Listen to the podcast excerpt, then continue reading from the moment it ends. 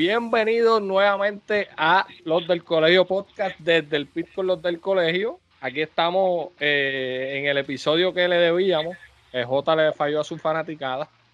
muchos los hijos de muerto. Todos, todos le fallaron. Bienvenidos nuevamente, mano. Aquí vamos a estar hablando pues, de las diferentes cosas que han pasado en esta temporada de, Fórmula 1, los rumores, eh, los bochinches, las conspiraciones que me tienen bien mordido. Y pues, hermano, bienvenido aquí a Jota, a Axel y a Freddy, que son los que casi siempre están con nosotros en, en, lo que son los live y son los que nos van a dar un poquito más de luz. Bienvenido, muchachos. Gracias, pa. Gracias. Glad to be Vamos para encima, vamos a lo que vinimos. Jota, tú estás como, como, como free. Ahí está, ahí está, ahí está. Tú estás como dando pecho, Jota. ah, para que le vea la camisa, para que le vea la camisa de Sebastián Vettel, hermano, que se re... Ah, tema que vamos a hablar. La bicicleta lo tiene con el pecho por fuera. Me acaba de llegar. Mira, Jota, las bicicletas te sacan pecho, eh. También. Estamos bueno, pues ya que, ya que hablaste de, de que tiene la camiseta de Vettel, vamos a hablar de lo que, de, de lo que ha sido su noticia más grande esta temporada, que se retira. Eh, como, como ya vieron todo, eh, Sebastián Vettel abre redes sociales que él siempre había estado como que en contra, él siempre había estado fuera de, ese, de ese mundo de las redes sociales y justamente abre una red social, abrió Instagram para, para anunciar su retiro que, que pues cogió a mucha gente de sorpresa, o sea, a él es verdad que tiene mucho, ya eran 16 temporadas, pero como quiera Vettel es una bestia, un piloto de, mucha sabiduría, de, mucha experiencia, y esos pilotos tú le pones un carro regular y lo hacen lucir muy bien. Pero pues aquí estamos, vamos a ver si damos unos, pequeños datos de, él, para la gente que no, haya conocido mucho a Vettel, porque Vettel es de los tiempos de antes. ¿Qué, qué, qué temporada fue que empezó Vettel? Él, si no me, empezó, si no me equivoco, para ese tiempo, para el 2007, 2006, 2008, lo sentaron en un Alfa Tauri. Él ah, no inauguró el Alfa Tauri, pero lo, sentaron, fue de los primeros en montarse en un Alfa Tauri y hacerlo lucir bastante bien y poner al equipo que, que, se vea bien en, en, en, la carrera. Que para ese tiempo estaba difícil. Mira, y, creo que fue esa, esa, esa eso del y creo que fue, lo soltaron una carrera, ¿verdad? Suplente o algo así. Y el próximo año fue que debutó. Si no me equivoco, sí, este, creo que se lesionó, hubo un conveniente con el driver y lo, llamaron para que supliera. Y era bien chamaquito, bien nene, tenía como, no sé si 17, 18 años.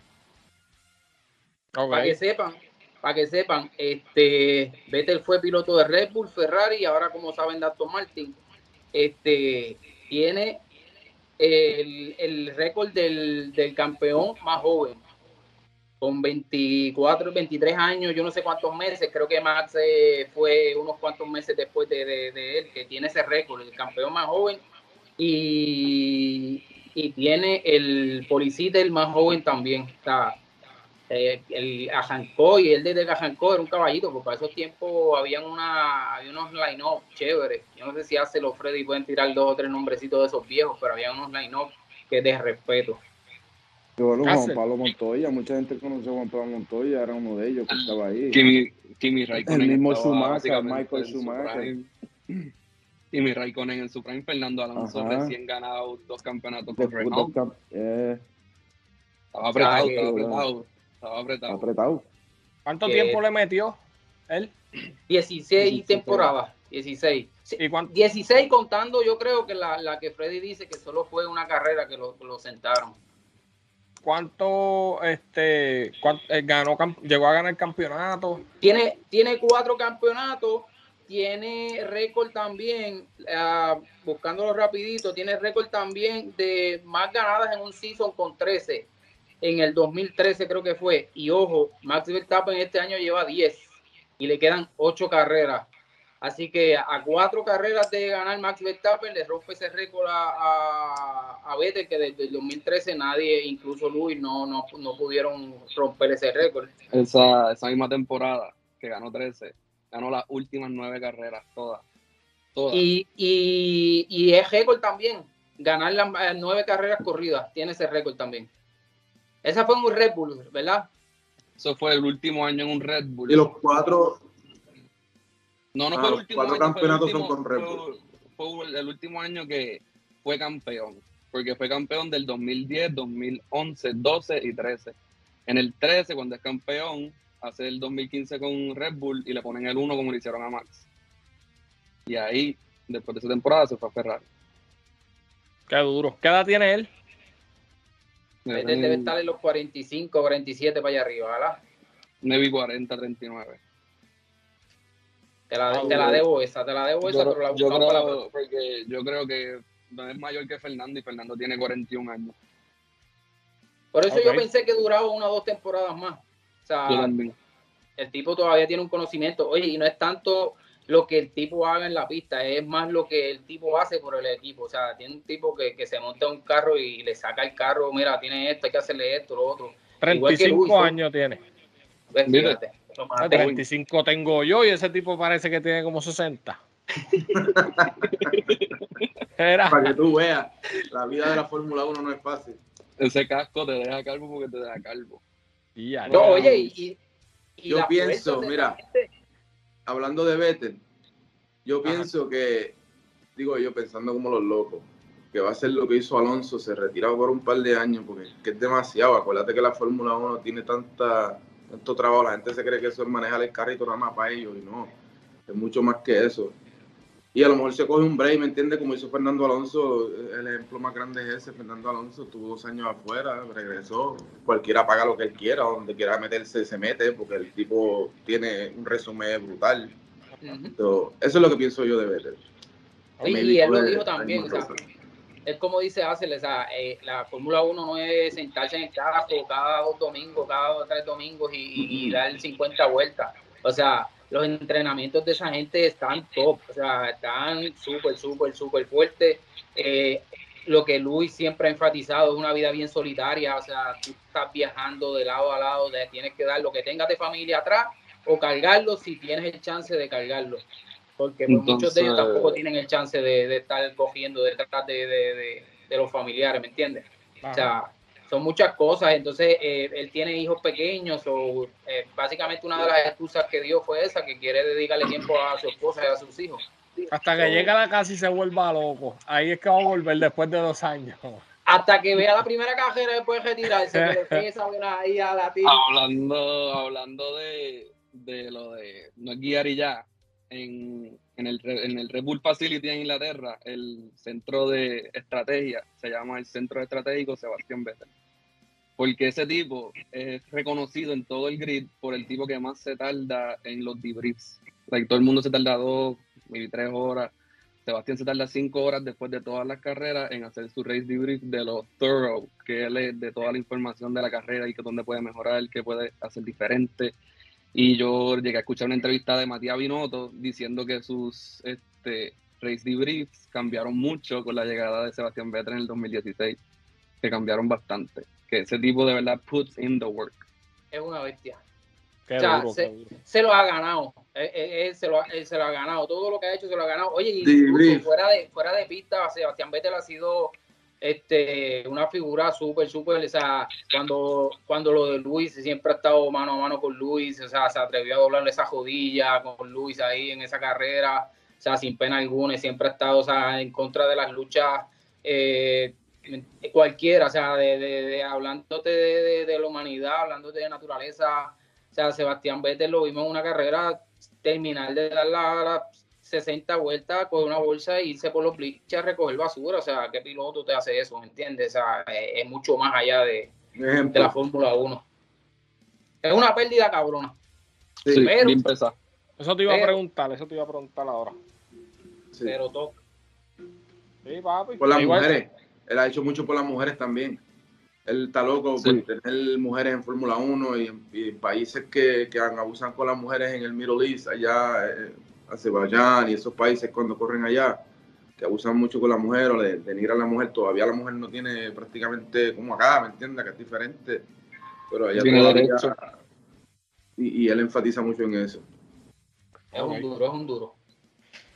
Bueno, pues Pero, que se adiós con el corazón. Que se disfrute su, su retiro y no haga como hizo Tom Brady que tuvo, dos días, con, tuvo dos días con la mujer y volvió. hablando, de, hablando de Alonso, eh, deja al Pine para irse a Aston Martin. ¿Qué es la que hay con eso? Eso es, eso es una sopa ahí como diría el buen puertorriqueño, hay un ajo con culo brutal, tejible. Yo digo que es un ajo con culo tejible. Una novela que empezando, empezando desde anunciar a Oscar Piastri, desde ahí ya eso empezaron a hacer un clase a Josito, papá, que en Alpine no, saben ni qué está pasando. Están al garete, al garete, al garete, al garete esa gente cogieron, o sea, pues no sé quién fue, quién, quién es el culpable aquí, pero cogieron a todo el mundo, incluso a los fans desprevenidos, o sea, nadie se esperaba esa movida, pero oye, algo que yo quiero, antes que sigamos hablando del tema, en las últimas carreras, las últimas tres, cuatro carreras, la, la relación Ocon y Alonso en, en pista fue bien, bien, bien fuerte. Yo no sé si eso tuvo un peso. Sí, yo no sé si tuvo algún ¿Quién es el resto de él? El, el compañero de equipo de él. Esteban Ocon. Ok, ajá. Ah, se le iba a decir algo. Ok, lo, lo, de Fernando Alonso, para que lo entiendas así rapidito, me había dicho la cual me gusta. Fernando es la vieja, yo le digo la vieja. Entonces, a él no le queda supuestamente mucho en Fórmula 1 y al PIN y solamente quería renovar un contrato por anuales, ¿me entiende? Con él. Entonces viene Aston Martin y le ofrece dos años de cantazo. Él sabe que él no tiene, que yo me vi cuatro años más en Fórmula 1 o algo así, porque él lo sabe. Y le viene este equipo y le ofrece dos años de, cantazo, ¿me entiendes? Este, pues eso fue lo que lo, movió a él para aquel lado. Entonces Aston Martin está invirtiendo en una fábrica nueva en Wilton. Aston Martin ahora mismo tiene con bajo construcción muchas cosas que cuando terminen se van a ver cambios en ese equipo en realidad, ¿me entiendes? Y eso viene pronto, qué sé yo, maybe un año o, dos años, maybe. ¿Los podremos ver en la pelea con, con Mercedes y Red Bull y toda esa gente? Después de los cambios. Puede que sí. Eh, eh, acuérdate que la Fórmula 1, el último que tenga los avances es el que puede ah, este, hacer cambios más, más rápido. Ajá, ajá. El que tiene la última computadora que salió ayer, porque la hicieron antes de ayer, ¿me entiendes? Este, pues es el que está, el que, que puede hacer un mejor carro, ¿me entiendes? No es seguro, pero la historia nos dice que esa es la. Yo le dije a, incluso a Frey hace un par de años atrás. Yo, iba, a hablar de esto Ferrari. Yo iba a hablar de esto ahora mismo. Eh, yo se lo dije a él, yo le dije, mira, lo que está pasando con Ferrari hoy, yo se lo pronostiqué a él hace como un año y pico, ¿me entiendes? Porque pues, los últimos que tienen la, fábrica, la mejor, el mejor wind tunnel, el mejor, lo último, los muñequitos, lo tiene Ferrari. Hasta el año pasado, Ferrari está usando cosas viejas. Espérate, espérate, espérate, espérate, Freddy, Freddy, Freddy, que vamos a hablar de Ferrari ya mismo. No, pero son otras cosas. Es que son otras cosas, son otras cosas, son otras cosas. A ver, pues mala, mía, mala mía. Es para que entiendan. Es para que entiendan. Entonces me dice como en el 2019-2020, él me dice, Ferrari ahora mismo están bajo construcción de su wind tunnel. Cuando ese sistema termine y metan carros ahí a sacar números de ahí, ellos ah. van a subir. Y ese es el porqué. Pasaron, dos años.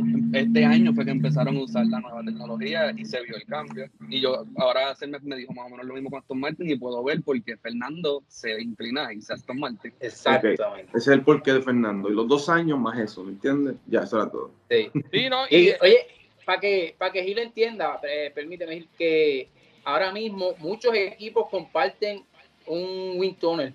O sea, que eso es de lo, de lo, de lo más importante, que, que, que de, de, las cosas más importantes para cuando tú estás fabricando un carro es el diseño aerodinámico. Obviamente el motor y eso, pero si el diseño aerodinámico falla, tu motor no hace nada en la pista. Entonces, otra, este, regulación de este año, otra regulación de este año es que mientras más arriba tú quedes en la carrera, menos tiempo tienes en el wind tunnel. Mientras más abajo tú quedes en la carrera, más tiempo tienes en el wind tunnel. Que tienes más tiempo de tú desarrollar tu carro, que estás careciendo el pace que lleva el primero. Exactamente. ahora Aston Martin va a tener su propio wind tunnel y nuevo, o sea, con tecnología último modelo. Coño, y eso, eso que dice Freddy de los dos años, pues, de, eh, que diga, que, que dijo hacer de los dos años, yo lo puedo entender, un tipo que tiene 41 años, te están, te están tratando de, hacer otro contrato por un año, por un año, por un año, y esta gente te va a asegurar dos con equipo nuevo. y papistrol, y papistrol. El tipo tiene chavo. O sea, es verdad que Alpine este año está corriendo mucho mejor que, que, que Aston, pero, pero tampoco es un equipo top.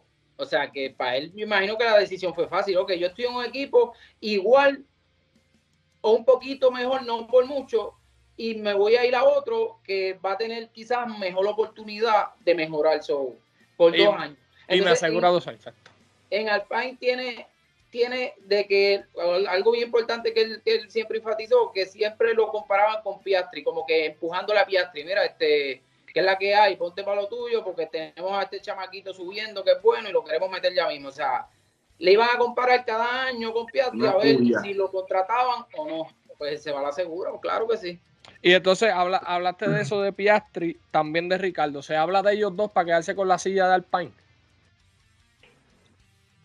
Pues el mero hecho de que están available, el mero hecho de que están available se puede tomar en consideración que los toman en consideración. Porque una es la, licencia que debe tener todo el mundo y dos es que Daniel Ricardo es tremendo driver. ¿Y quién es el otro? Schumacher. Schumacher se acaba de, anunciar hoy que, va a dejar de la escuela de Ferrari. Para mí Mick todavía le falta mucho por demostrar, so, a mí me da igual. Iba a decir algo, este Axel. Uh, Mick este, la historia de Mick ha demostrado que como que es un driver que progresa poco a poco y yo no creo que es lo que necesite Alpine ahora mismo. Y como te digo, podemos estar todos equivocados. Te puedo decir algo ahora y mañana, me, como te digo, la Fórmula 1 es algo que, nunca puedes predecir ese asiento, ¿me entiendes? Pero para mí, la decisión más sensata para ellos ahora mismo se llama Daniel Ricardo por la experiencia que él tiene en la Fórmula 1, ¿me entiendes? Porque acuérdate que la otra silla es de Ocon y Ocon es prácticamente un rookie también, no tan rookie, rookie, pero sí es un rookie todavía, ¿me entiendes? eso, pica y se extiende, ¿me entiendes? Yo estoy muy de acuerdo, yo creo que Ocon sería, sería este, Ricardo sería, sería el, Además de que ya pasó por ahí, cuando todavía era en Renault, ya le hizo dos años. Porque de, que, de, que, Priastri va para McLaren, eso es lo que falta es que lo anuncien, Sí, que decidan el, el ese que hay. eso lo que falta es que lo anuncien porque ya sacaron a, Daniel. Si no anuncian eso, pues entonces McLaren tiene que buscar otra decisión. Pero la decisión está ahí ya tomada de McLaren. La parte de McLaren yo creo que está hecha. Lo que están esperando son los abogados del otro lado. Exacto. Qué duro. Vamos a ver, eso debe salir pronto en estos días. Mira, entonces, el temita que. Ah, para eso fue que lo traje. Eh, vamos a primero hablar, ¿verdad? Vamos a hablar de Red Bull. Red Bull está arrasando lo que es esta temporada. Están dando pasti que eso en todos lados. Pero quiero hablar primero de Max. Eh, Max tiene el campeonato asegurado. Quedan ocho carreras, si no me equivoco, ¿verdad? Ocho. ¿Tiene Max el campeonato asegurado? Yo voy a comenzar diciendo que yo pienso, en mi opinión personal, que es mi opinión, que va a ganar el campeonato. No lo tiene asegurado, pero lo va a ganar. No, hay nadie ahora mismo que lo mache en pace. En pure pace, el Ferrari no lo coge en, straights, en straights. Carlos lo dijo en la entrevista. Carlos lo dijo, puede que en Netherlands nos vaya bien, pero en Monza Red Bull has the advantage. ¿Por qué? Porque Monza son cuatro rectas bien largas.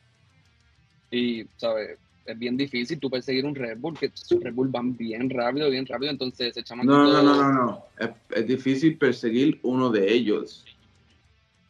Muy importante.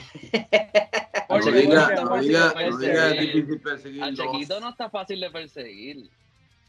No, pero lo que pasó en Spa, Checo salió segundo, este, Freddy, ¿entiendes? Sí. Pero oye, mira, hablando de este, del paso de, lo que dijo Freddy, que estaba hablando Carlos Sainz, eh, eh, estaban diciendo, o sea, ingeniería estaba diciendo que Ferrari y Mercedes, por las condiciones de pista ah, en la carrera pasada, tuvieron que elevar un poco más el carro para entonces en unas curvas no dañar el piso demasiado. Aparentemente esos son los rumores, que por eso es que el, paso de, Red Bull estuvo imparable, o sea, en todo el fin de semana. Era la diferencia 1.2 segundos, o sea, 1.58, 1.8 segundos a Mercedes, o sea, increíble que, eso aparentemente eso fue también. Pero, pero yo, yo, yo, yo, yo digo que ya Max no hay quien le quite esa campeonato. O sea, yo digo que no hay quien se lo quite. No hay, no hay manera, se tiene que caer seis veces para entonces él perder ese campeonato. Ustedes han visto eh, Zumba, Zumba Gil. Mala mía. Aquí, aquí tengo los numeritos para la gente que no sepa, para que vean cómo está. Está primero Max con 284 puntos. Eh, segundo va Checo con 191, los dos son de Red Bull. Tercero va Charles con 186. Cuarto, Carlos Sainz con 171. Y quinto va este, George Russell con 170. Y sexto, 93, pues, Lewis. 93 puntos de ventaja de Max. 93 puntos de ventaja de su compañero. y del otro tiene ya casi 100. 98. Está, está, está, difícil. Ya sabemos, ya sabemos que a Checo lo van a tener ahí, las carreras que faltan de escudero. O sea, ese es el trabajo de Checo, las carreras que faltan, no hay break. Teniendo a Checo, más Max con ese paso, que le saque esa ventaja. Hacer, hacer, te veo callado y quiero saber lo que piensas. Rápido, antes de que empieces a hacer, rápido, antes de que empieces a hacer, ustedes han visto NBA on TNT que ellos ponen los posts y los pegan atrás. Debemos empezar a hacer eso, escribir. Yo, yo quiero poner Max gana en USA como ganó Lewis, gana en Cobra. Así ah, de pues. cómodo está el tipo. El tipo va a ah. ganar y el, season no se va a terminar y él va a ser campeón. Igual con Red Bull, el season no se va a acabar y ellos van a ser campeones. Bueno, Red estamos Bull viendo un masterclass. Estamos viendo un masterclass. Es la, segunda vez que utiliza esa palabra, me gusta. Es que es la palabra, es la palabra porque están se ven demasiado bien. Es inevitable. Si tú dices que no se ven bien y están haciendo un mal season, tú no estás viendo el deporte o estás hablando incoherencia. Mira, yo estaba viendo hoy un video, estaba viendo un video hoy de cuando Max eh, sobrepasa a Carlos Sainz en, la carrera pasada. El carro de Max viene, pero de que, oye, un verde. Y el carro de Ferrari al lado, mira. Un brincoteo brutal. Yo lo vi en la pista, yo lo vi eso en la carrera. Yo me fijé eso en la carrera. Esa, esa gente está corriendo súper cómodo. Es un piloto excepcional y tiene el carro que, que mandaba para esta temporada. O sea, no hay break. No hay break. Mira, antes de que Hacer diga lo que vaya a decir, eh, ya dimos lo, lo, cómo van los, los, drivers, ahora vamos a decir los equipos. Pues Red Bull, como dije, 475 puntos. El segundo va Ferrari, 357. Tercero Mercedes, 316. Cuarto Alpine con 115. Y quinto McLaren con 95 puntos. Así que yo, yo, yo creo que yo me voy a ir con Freddy en esta. Red Bull nadie le quita el campeonato y a Max tampoco. Axel, iba a decir algo y quiero saber lo que ibas a decir. Sí, es bastante predecible y tú que llevas poco de, fan, pues ya lo puedes, ya lo puedes sacar. Um, la pregunta es que si Max va a ganar el campeonato, yo digo que sí, porque tiene un equipo detrás que tiene cuatro campeonatos desde hace, desde el que explicamos ahorita con Vettel es uno de los equipos más poderosos en la Fórmula 1. Lleva ocho años tratando de, quitarle el campeonato a Mercedes. De constructores llevan ocho años. Obviamente de drivers se lo quitaron el año pasado. Pero es un equipo que está bien preparado, ¿me entiendes? Y tú lo puedes ver. Es un reloj suizo. ¿Tú has visto un Rolex? Como trabaja un Rolex. Pues así están trabajando esa gente hasta el pit crew, desde el que recoge la basura hasta que, el, hasta que el mueve el tro cuando se van para la otra pista esa gente están trabajando con una sincronización brutal. Desde el principio están cómodos porque empezaron con un carro bueno. Le dieron en el clavo. Tú sabes cuando tú le das al clavo con el martillo, ¡pam! Que se siente que se, que se va nítido. Pues esa gente le dieron en el clavo desde el principio del, del campeonato. Y todos los demás estaban playing catch up cuando ellos estaban ya, olvídate, por allá abajo. Entonces, tienen a Ferrari que lleva muchos años sin ganar el campeonato, que tiene mucha historia, pero el equipo cambia mucho. Cada cierto tiempo te cambian el principal y cada cierto tiempo te cambian aquel. Ferrari nunca mantiene una estructura base por muchos años. y están todos perdidos. Tienes este otro equipo que, que está duro contigo ahí, pero están, están todos desincronizados, que no sincronizan. Y, este, y es difícil porque es como dice Jota, eh, eh, el carro se tiene que romper seis veces para que él pierda, ¿me entiendes? Y estamos hablando de, del tope del automovilismo, que están los mejores ingenieros, porque todo el mundo habla de Max y qué sé yo, pero nos tenemos que fijar en el campeonato de constructores, hermano. Los caballotes ahí son los que hacen los carros, los que ponen esos carros para que ese chamaquito pueda darle la curva. Sí, el chamaquito tiene mucho de especial, porque se le ve por todas las facetas, ¿me entiendes? El chamaquito se ve que es tremendo piloto, pero la máquina tiene que ver, yo diría, el 90% de su trabajo, ¿me entiendes? Y, y, que lo entiendan cuando él regrese con algún problema al pit, que lo conozcan. Él lleva casi siete años, ocho años con ese mismo equipo, ¿me entiendes? So que están bien preparados, esa gente no va a ser fácil tumbarlo ahora mismo. Eso que acaba de decir Los únicos que lo tumban es Mercedes y ahora mismo no tienen el carro. Eso que acaba de decir Axel en cuestión de que la máquina tiene mucho que ver, lo vemos con Luis este año. O sea, sí. es un pilotazo. O sea, a Luis no se le puede, a nadie puede discutir que es un piloto de, los mejores de la historia y quizás los mejores. Sí, ha tenido un caso los mejores también. Pero, o sea, estamos hablando de que este año tiene un carro que es una mierda y, lo ve, o sea, ve a Luis lucir como si fuera tú que eres nuevo, tú dices, ya lo que el tipo es un bacalao, pero es porque, como dice el carro es súper importante en el, en, el, en el cuestión para que el piloto pueda sacar su máximo de él. No, y a, mm. lo que dijo Axel también, él dijo que él se dio cuenta de cuando Max le estaba pasando al otro carro, que el de él iba serenito y el otro iba trotando. Sí, Eso, y él lo que... Todavía no han podido curar lo que le llaman el brincoteo. Ferrari todavía no ha podido curar eso, ¿me entiendes? Y tú ves ese Red Bull, hermano, como, dice, así, y es algo que dice, wow. Max va, va como, ¿sabes? No va, no va, como. Nada, no va Imagínate. El mundo va struggling eh, imagínate ir tú saliendo de la misa el domingo versus saliendo de la placita a las 4 de la mañana, que no ves nada. Yo ya lo veo, yo ya lo veo, yo ya lo veo. Mira, pero eso que dice Axel, lo, lo, lo, repito porque está hablando de los ingenieros. A mí me llama mucho más la atención eso, el equipo, lo que hace el equipo, cómo se mueve el equipo. Y, y, Así fue que yo enamoré a Gil. Así. Fórmula 1. Y ahí está la diferencia. Llegaste al punto de la diferencia de la Fórmula 1 y cualquier otro campeonato de automovilismo. Exacto. Diste en el clavo. Esa es la diferencia de todo lo demás. La Fórmula 1 tiene sus ingenieros creando este, todos los días. Eh, y entonces los demás copian, ¿me entiendes? Lo que te quiero decir es que la Fórmula 1 es un campeonato de constructores y de driver.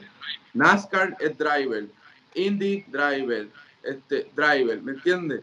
Que no, no es como constructor o manufacturero, ¿me entiendes? Que crea el carro, que lo hace. Te dan unas reglas y tú creas un carro, ¿me entiendes? Y, no es. La Fórmula 1 saca la, saca la, la, tecnología y los demás carros, como dice Ari, adoptan la tecnología que le convenga. Claro. Ok. Entonces, ya podemos poner a, Max en la conversación de Luis y de Schumacher o todavía le queda grande. Voy a empezar aquí, nuevamente voy a empezar aquí. Ah. este, eso le queda grande. Le, queda, es tan grande como por 80 cajeras. Pero mira. Bueno. ¿Cuántas lleva? ¿28, 6, 7? No, no ha llegado a 30. Coño, te coge María José que no te sabe las ganadas que tiene Max, te mata. Pues si no me las sé, yo no lo sigo a él. Mira, rápido. Este, yo sé que Vettel tiene 56 o 54 y Fernando está en las 40 porque Fernando le pasó a, a Elton Senna. Max está llegando a la conversación de eres tan bueno como Vettel, eres tan bueno como Alonso, que son dos campeones bien respetados en el deporte. Sí, Max está llegando a esa conversación. Se puede decir que sí, porque como dice Jota, es bien posible que meta 15, 16 carreras ganadas, bien posible, lo veo bien, bien, bien que pase, lo veo bien, no sé, bien inevitable, como Thanos, como lo compartió ESPN en, en Instagram, pusieron a Max con el guante Thanos, y así se siente esta temporada. Yo lo siento así, yo, yo, lo, yo lo veo y es como que, bueno, ya, normal, de nuevo. es, bueno. Hacer. Dime. Ah, mira, mira, mira, a refutar de, de, esa preguntita. No, no, es, que eso es mucha controversia, como digo yo, no sé. Suelta, para eso estamos aquí, pero ¿tú piensas que está en la conversación o que no, o que en un futuro sí va a estar en la conversación de ellos? Como driver como tal, ¿me entiendes? Sí es posible, sí es posible, ¿me entiendes? Pero volvemos al tema de nuevo de los constructores. ellos tienen que lograr, ellos tienen que lograr ser invencibles por, por volvemos por ocho, años. 8, 9, 10 años. consecutivos. Porque eso, eso fue lo que llevó a Luis a donde está. No te crees que Luis tenga superpowers. Él no tiene superpowers. Él tenía. Y lo mismo. Y lo mismo con Michael Schumacher. Súper ingenioso que logró, logró hacer tremendo carro por ocho años, ¿me entiendes?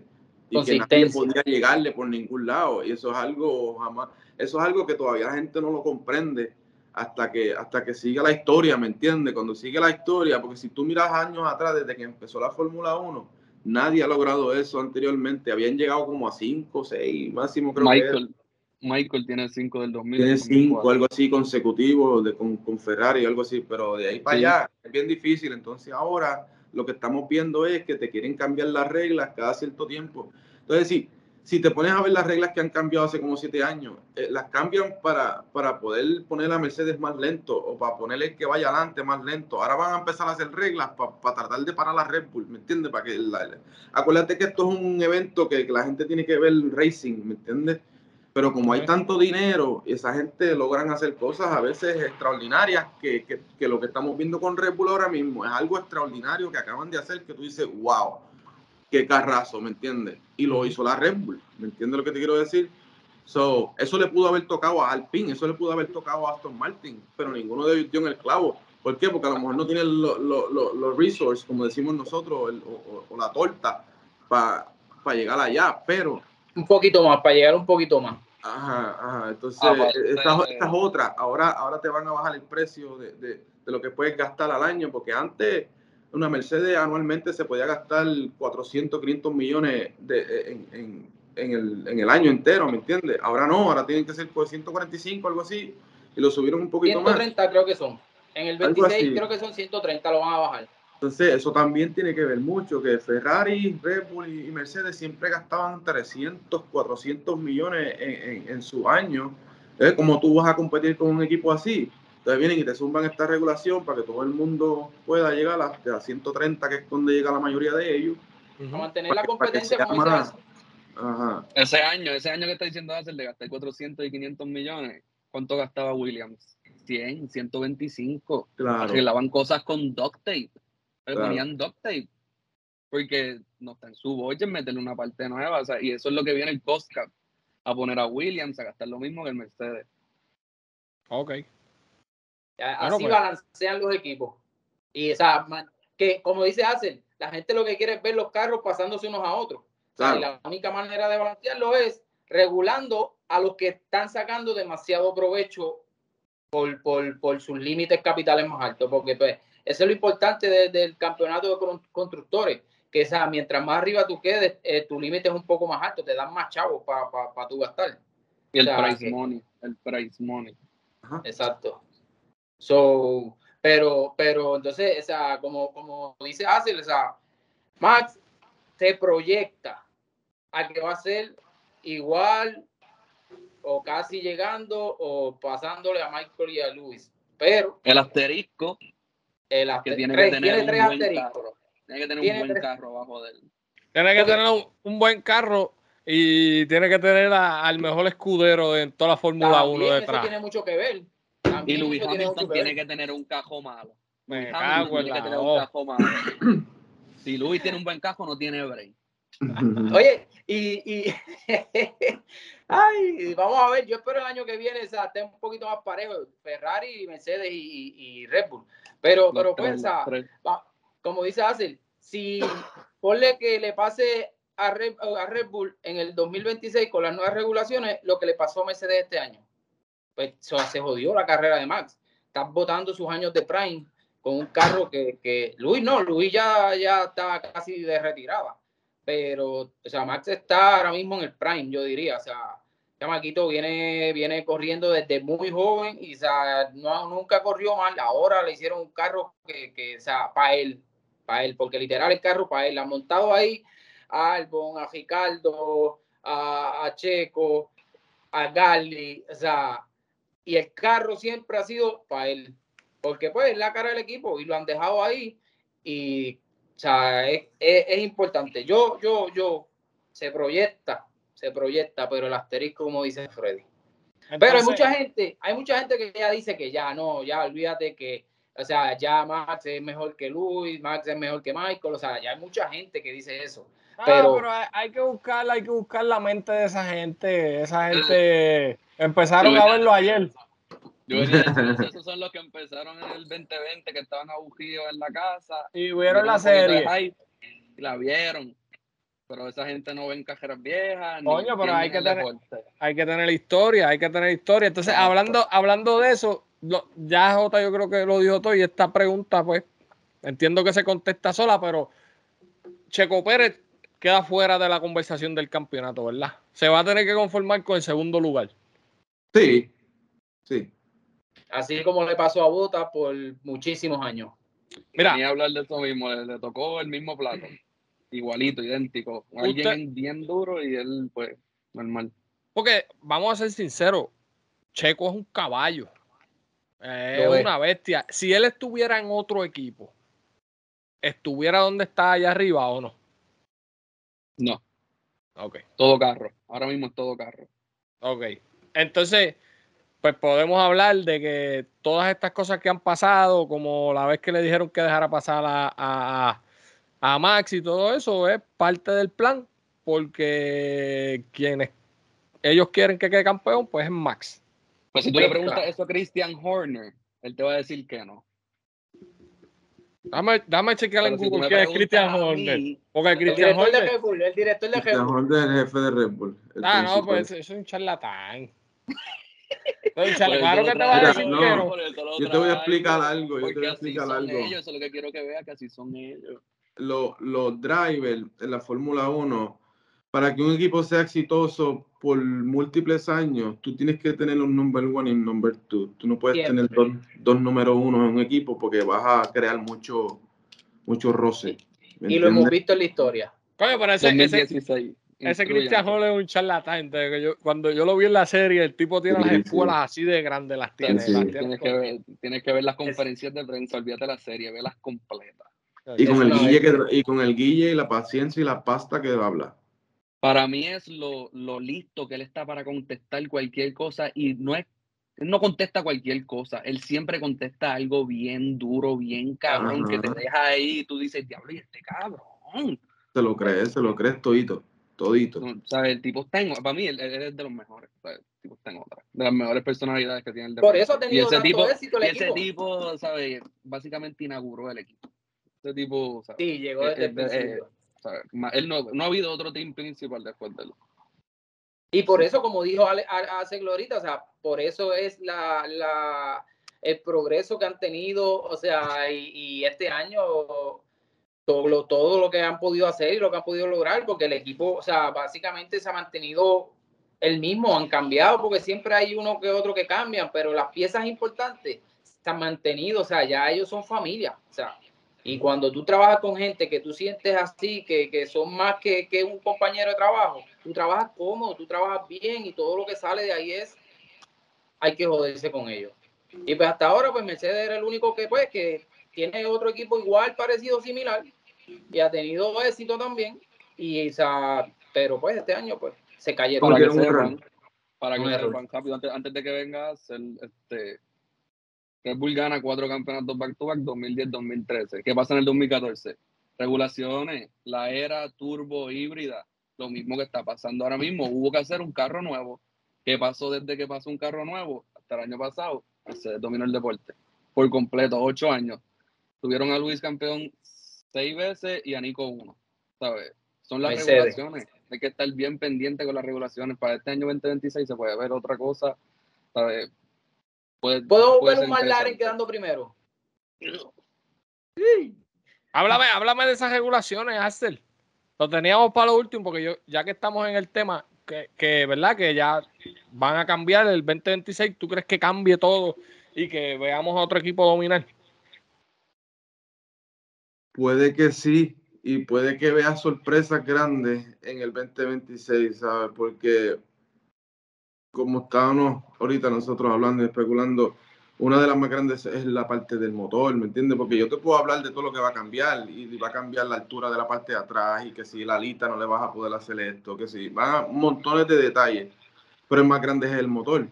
¿Me entiendes? Que, que, este, en el 20, hasta el 2026 van a usar, pues lo que le llaman el Power Unit, le van a cambiar varias, varias cositas, ¿me entiendes? Y como estaba diciendo los muchachos ahorita, este, el motor va a seguir siendo el mismo, ¿me entiendes? Va a seguir siendo un V6 1.6 litros. Este, lo que va a cambiar es la gasolina que le van a echar. Una de, las, una de las formas de carga de batería la van a eliminar. La batería va a meter más power y el motor eléctrico va a ser un poco más grande. Y, este, y eso va a traer gente nueva como la Audi que estábamos hablando ahorita. Estamos súper contentos que la Audi va, va para la Fórmula 1 y la Audi entra a la Fórmula 1 por el cambio de regulación, volvemos de nuevo, ahora hay un cambio de regulación con lo del motor. La Audi se está enfocando bastante en hacer motores eléctricos y creando carros eléctricos. Y al tú cambiar la regulación a hacer un motor eléctrico más grande, este, cambiar la forma de carga, la batería, cómo trabaja, ¿me entiendes? Porque ahora le van a, eran 150 kilowatts, era lo que enviaba, lo que envían ahora mismo esas baterías el, sistema eléctrico como, como tal. Y en el 2026 van a ser 350, ¿me entiendes? Que es una diferencia. prácticamente. Claro, entonces eh, eh, el, el, power eh, va a seguir siendo el mismo, pero van a cambiar, este, como cambia la gasolina y, lo de la batería, pues este, están empujando que el motor de gasolina como tal trabaje con gasolina sintética para que sea carbon zero o carbon neutral, para que no dañe este, el, ambiente. el ambiente. Ahora mismo un, un motor de Fórmula 1 es el más eficiente con, el combustible, es hasta 50, consume hasta 50% de la energía que produce. Cuando el carrito que está en tu casa, el Toyota que está aquí parqueado, pues solamente consume 20 o 15% de la energía que de la gasolina que tú le metes se va, se va por el mofle 80% y estás contaminando medio mundo por ahí para abajo. ¿Entiendes? eso lo están tratando de cambiar en la Fórmula 1, con la gasolina, volvemos de nuevo, son ingenieros que están trabajando al, más alto nivel y ellos están buscando cómo arreglar la gasolina para que el planeta no se, no se fastidie, pero que nos quedemos con el motorcito que nos gusta mucho como suena y como vibra cuando nos pasa por el lado, ¿me entiendes? So, eso es una de las cosas grandes también de la Fórmula 1. Hasta, hasta la gasolina va a, va a cambiar hasta la aviación, hasta la, hasta la forma que nosotros volamos, ¿me entiendes? Porque cambia la gasolina de avión, cambia un montón de cosas. Y este. Como. Eh, un punto y aparte antes de que así siga, perdóname que te interrumpa para, para, no salirnos del hilo. Que como dije Basil ahorita, la Fórmula 1 crea los demás copian. Ahora mismo, en cuestión de, de carros este, que compra la gente, o sea, compañías este, regulares que tú normalmente ves en la autopista, muchas de esas compañías han sacado tecnologías creadas en la Fórmula 1.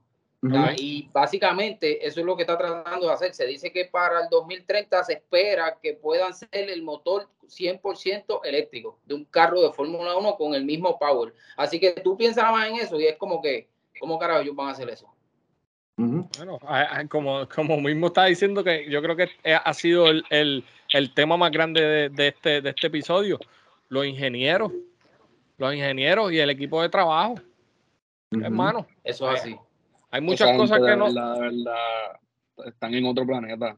al máximo nivel, como dice Y entonces están al máximo nivel y tienen el máximo nivel de equipo, máximo nivel de tecnología. más. El tema que se, que se, que se va del, del, tema completamente cuando lo de la pandemia, que tuvieron que uh. cerrar Fórmula 1, todos esos cerebros que trabajan para esas compañías empezaron a hacer estos ventiladores que necesitaba el mundo entero. Y de hacer carros y piezas y pistones y diseñar cosas, se pusieron a hacer esas cosas. Y hermano, tú llegas a ver las cosas que salieron de esos sitios, que, que, que tú te quedabas con la boca abierta, hermano y, pequeñas, y cosas pequeñas. Todos, todos los demás tenían cosas gigantescas y ellos salían con unas cositas que, que tú decías, pero ¿y eso? ¿Cómo eso va a trabajar? Y, una cosa impresionante, impresionante. Entonces se, tiene que estar ganando un dron también ahí, ¿ah? No, claro. Eh, por eso, o sea, volvemos a lo mismo. La Fórmula 1 yo creo que es de los deportes más caros en cuestión de, de, de tú poder competir. O sea, de, de tú como equipo poder competir. tiene que estar. Es el más caro, sí. O sea, eh, eh, los chavos se mueven tanto ahí y para la fanaticada también, ¿sabes? Yo me metí a chequear una taquilla los otros días para, para el de Austin. No, no hables de eso. Era, era, Todavía me siento y me paso.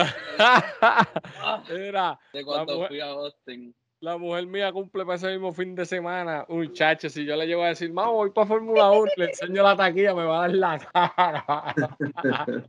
Chacho. Y cuando llegue a la pista, Oye, te, pero... te deja gallo. Cuando viva lo dice, te va a dejar tranquilo. Chacho. Chacho, para estar cómodo tienes que gastar lo que tú no tienes, ni lo que yo tengo. Ah, deja eso. Deja eso.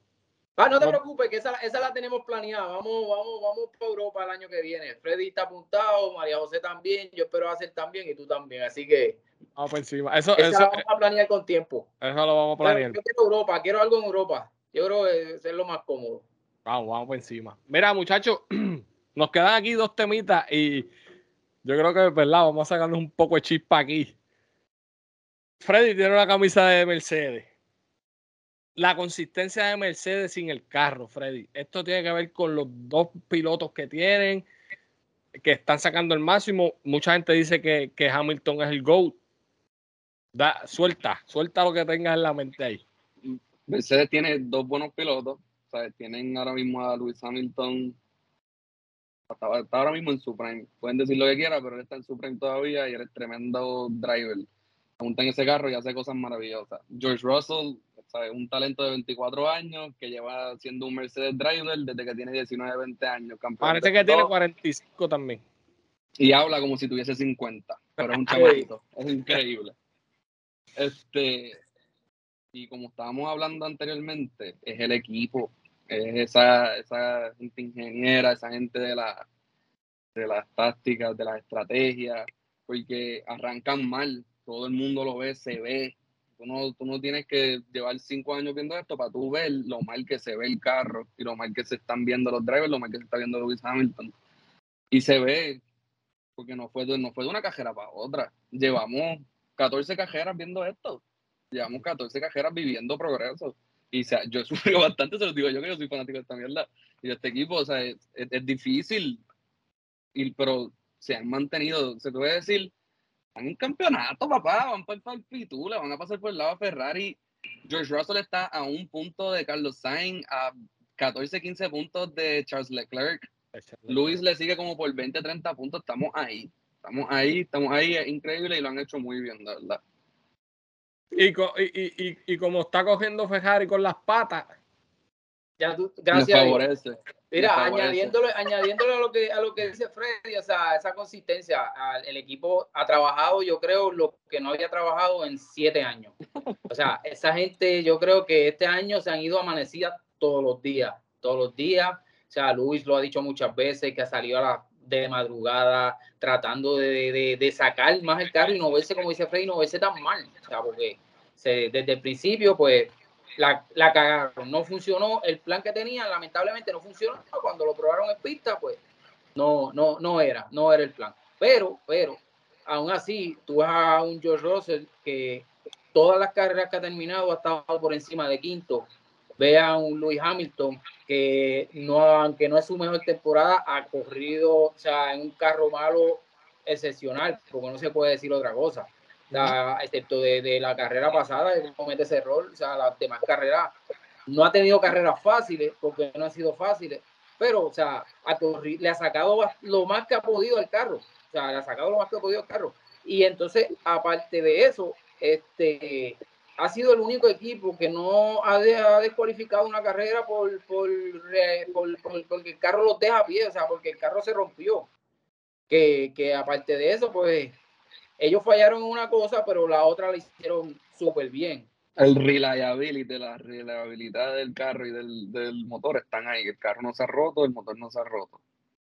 Pero, pero igual volvemos, como dice Freddy, también tiene mucho que ver con, con los pilotos. O sea, tienen, yo creo que del top 3, Russell está en el top 3 de los más jóvenes y, y Luis, obviamente, pues es la bestia. O sea, es el único con que, lo que, dije, Con lo que dije de la reliabilidad, voy a quotear a Christian Horner. Él dijo: I'd rather make a fast car reliable than make a reliable car fast.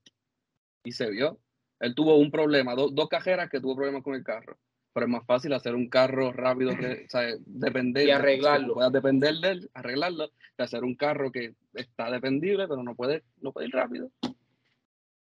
Ok. E, e, ¿Ese accidente del, del, domingo fue culpa del equipo o fue un error de Hamilton? Hamilton, eh, entre Racing, Racing, en verdad, tú, se le llama error, pero yo te aseguro que se le, se le como que frena un segundo tarde, medio segundo tarde y pues no estimaste bien. Ok. No, no estimaste bien y te salió por el culo por, Le salió el tiro por la culata. Si, si Alonso, si Alonso, aunque tenga la goma metida entre la, entre, entre la barriga de, su carro, si Alonso sigue el mismo paso que él y, y frena la misma, al mismo paso que él, pasa los dos cómodos.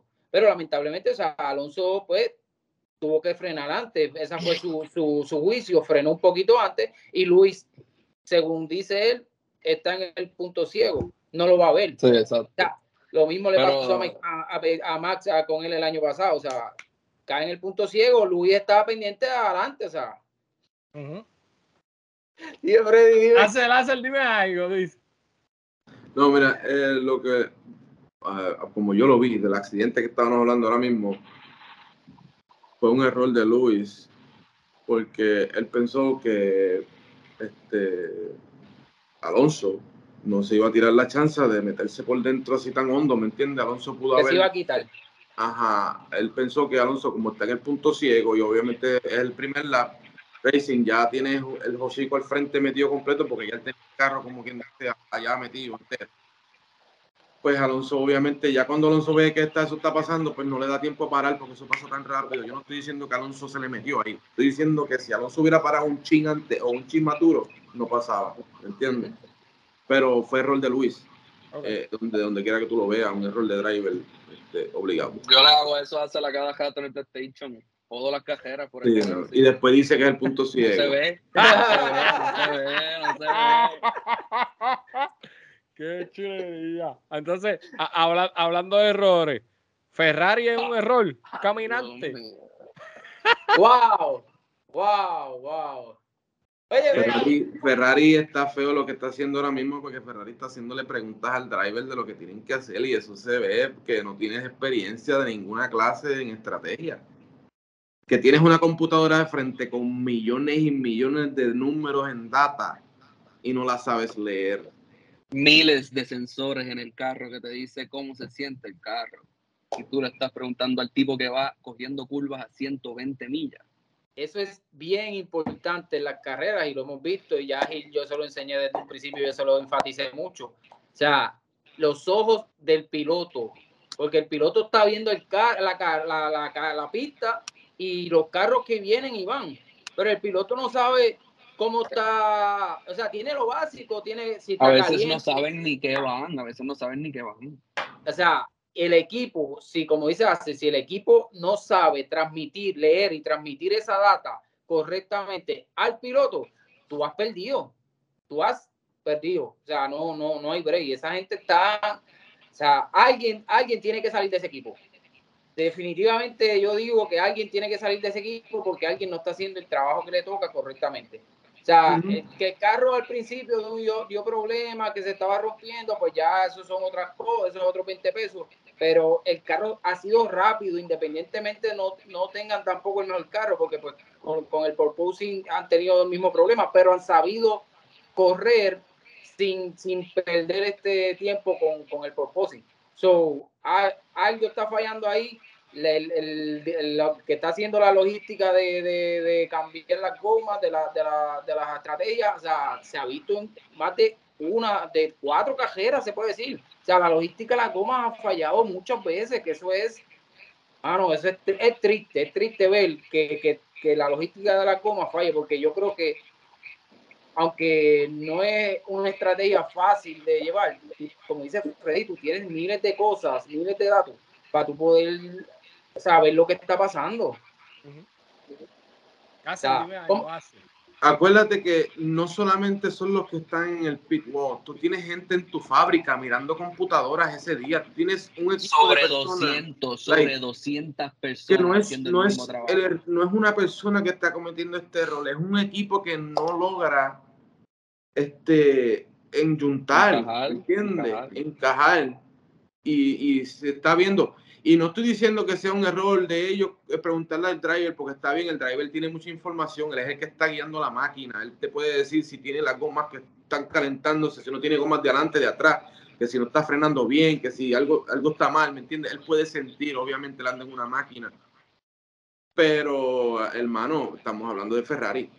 ¿Entiendes? Que lleva muchísimos años en el, juego. No es que estamos hablando de... de, de no estamos hablando de Aston Martin o de, o de, Alfa Romeo, ¿no? A ver, Ferrari es un equipo legendario, vamos, podemos decir que es un equipo legendario. La primera vez que yo supe de, de Fórmula 1 fue Ferrari, cuando yo iba al, al, al tesaco del, del, abuelo mío, que yo tenía como 5 años, y, y vendía la, la Ferrari de Michael Schumacher.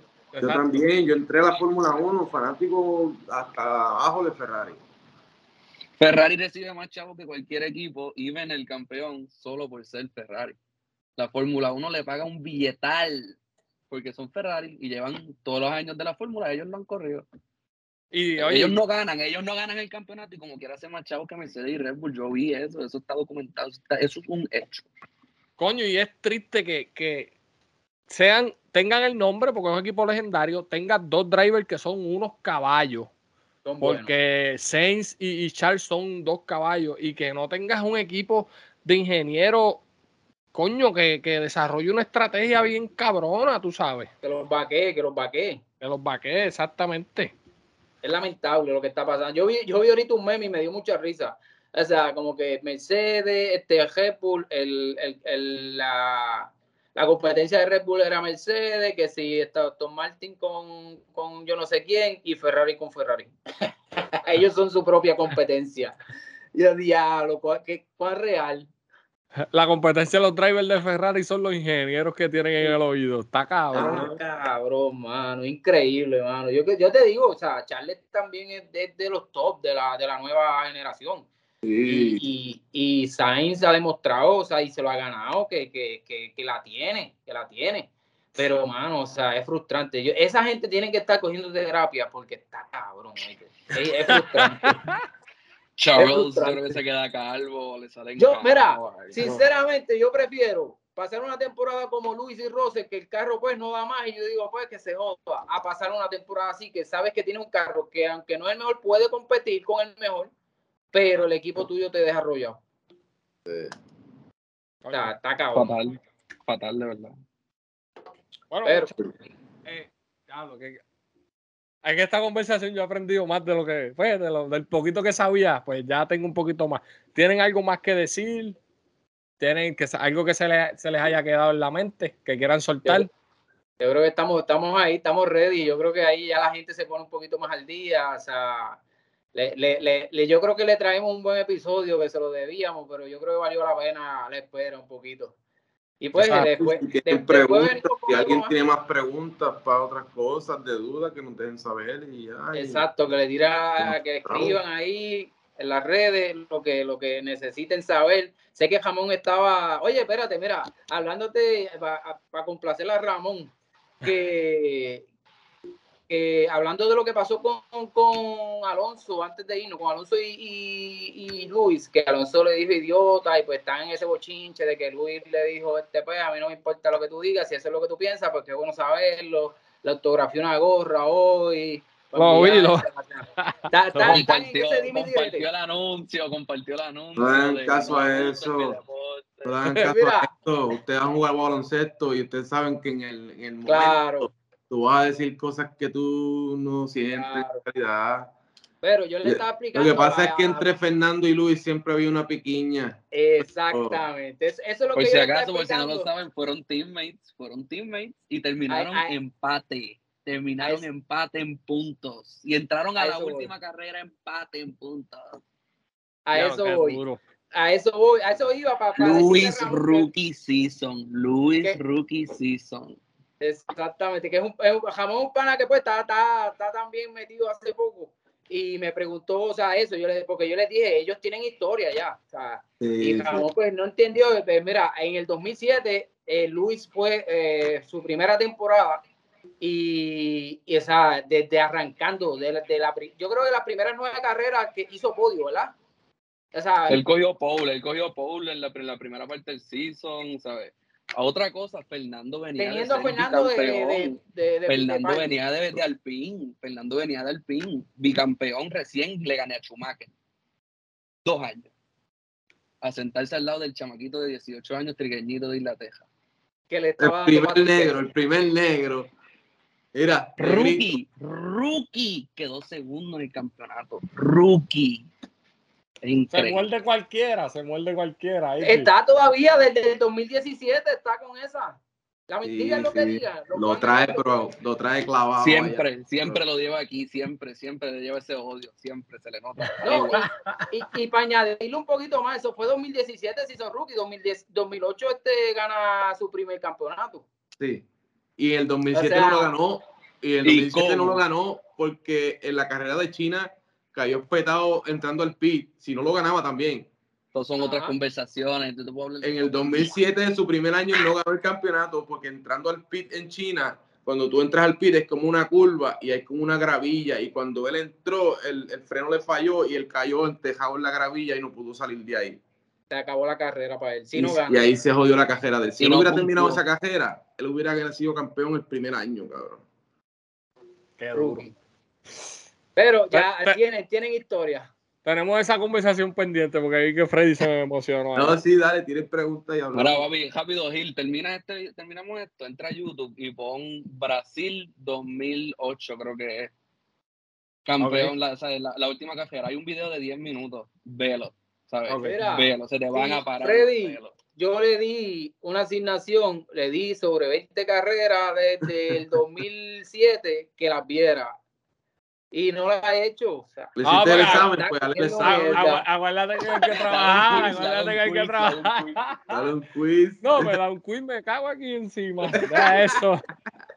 Mira, muchachos, oye, gracias por estar aquí. Esto va a seguir pasando, ¿sabes? De vez en cuando los voy a ¿verdad? convocar para pa, pa, pa hablar de lo que es la historia de Fórmula 1. Eh, a mí, yo era de los que decía que si esos son un par de cajos ahí haciendo fium, fium, y J, J, pues, ¿verdad? J me dijo que, que, ustedes fueron sus su maestros también. Se tiró ahí en un grupo, no, que la Fórmula 1 es Netflix. Yo le dije, escríbeme privado, que te voy a, te voy a educar un poquito. Y aquí estamos haciendo un podcast de, de Fórmula 1. Así que muchas gracias a todo el mundo que nos está escuchando, porque nos sigue en las redes sociales, los del Colegio Podcast, en todas las redes sociales, Facebook, Instagram, Twitter, TikTok, en YouTube, dale like a la, dale like, dale follow y a la, campanita, para que, para que salga ahí cuando estamos activa. Y en, en todas las plataformas de audio también, Spotify, Google Podcast, Apple Podcast, Anchor, en todas estamos por ahí. Eh, muchachos, muchas gracias y Omi, llévatelo. Hablamos, mi gente.